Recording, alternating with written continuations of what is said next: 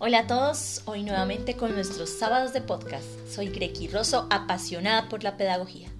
Hoy quiero imaginar un poco sobre lo que será la educación el año que viene, teniendo ya la premisa de este momento coyuntural que está viviendo la enseñanza. ¿Qué pasará con los colegios? ¿Qué pensarán los padres? ¿Cómo actuarán los chicos y chicas? ¿Qué enseñanzas nos dejó la pandemia? ¿Qué malestares? ¿Cuántos padres ya no querrán pagar un colegio pues vieron que pueden enseñar a sus hijos en casa? ¿O cuántos sí lo querrán hacer para asegurarse de no saber más de clases en casa con ellos? Todo esto nos ha traído esta dualidad, el haber tenido a nuestros hijos e hijas estudiando en casa, viendo al desnudo el maravilloso proceso de la enseñanza y el aprendizaje, el paso a paso y el esfuerzo de todas sus partes. Padres en casa al inicio sobrepasados, pero luego tranquilos de ver que sus hijos recibían lo mejor, lo mejor de profes comprometidos que la dieron toda en esta brecha, y niños que se adaptaron, algunos con mayor facilidad que otros, pero todos fueron protagonistas de resiliencia y adaptación. Para algunos chicos y chicas ha sido maravillosa la virtualidad, pues se mueven como peces en el agua en este medio, e incluso se vuelven más participativos, sintiéndose más cómodos y en ambiente. Hoy intentaré ver el futuro educativo del año próximo, más colegios y clases virtuales impartidas y pedidas sin temor, niños felices de volver a las aulas, pero aburridos de no poder interactuar tanto con la tecnología como antes, si no les damos algo diferente esto pasará. Aprovechemos para canalizar todas sus energías y conocimientos tecnológicos, también en el aula presencial. Ahora bien, quisiera tocar un poco el tema de la utopía, pues sin ella no hay enseñanza, pues esta nos transporta a un quehacer mágico y excepcional. Y hoy la utopía llegó a nosotros, utopías que abren caminos en muchos lugares de la comunidad global estas mismas buscando que el proceso educativo se actualice y esté acorde a estos tiempos y se adelante a los venideros. Una utopía que nos saque de tantos años de educación feudal.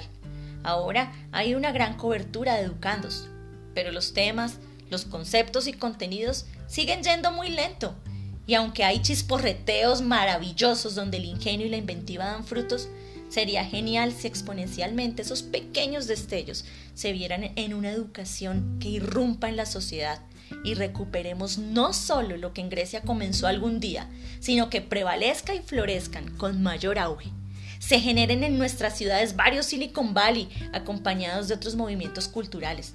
Que le devolvamos ya mismo a la educación las artes y a las humanidades el lugar que les fue arrebatado que ya no sean meramente extracurriculares para llenar el tiempo de los niños y ayudar a sus padres ocupados, pues estas áreas dignifican el conocimiento y la vida, generan raciocinio, priorizan la inventiva y la imaginación, fomentando la plasticidad del cerebro, lo que al fin de cuentas nos hace generadores de cambios en pro del bien común. Algunos como profes seguiremos igual, otros ya estamos cambiando nuestras praxis la mayoría abrimos nuestros ojos a un nuevo camino usando lo aprendido y perfeccionándolo a cada paso.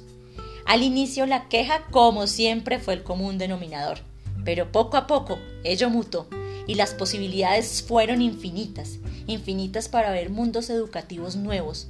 Si como profes al regresar podemos dar paso a este cambio y reaprender, nuestro quehacer será maravilloso. Gracias a este tiempo se augura un cambio en las aulas es más, ya lo hubo. Podemos ver que la educación no tiene fronteras, no posee espacios y mucho menos muros. Como dicen por ahí, el límite es el cielo, para interactuar más desde el punto de vista humano y menos desde el académico.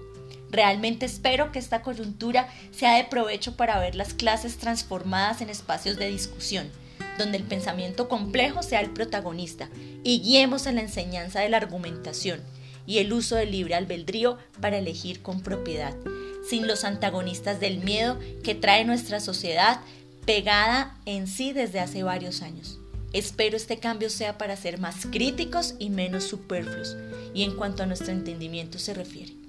Bueno, ahora chao chao a todos y recuerden que somos gestores de una nueva generación de hombres y mujeres con vocación de libertad para elegir con sabiduría.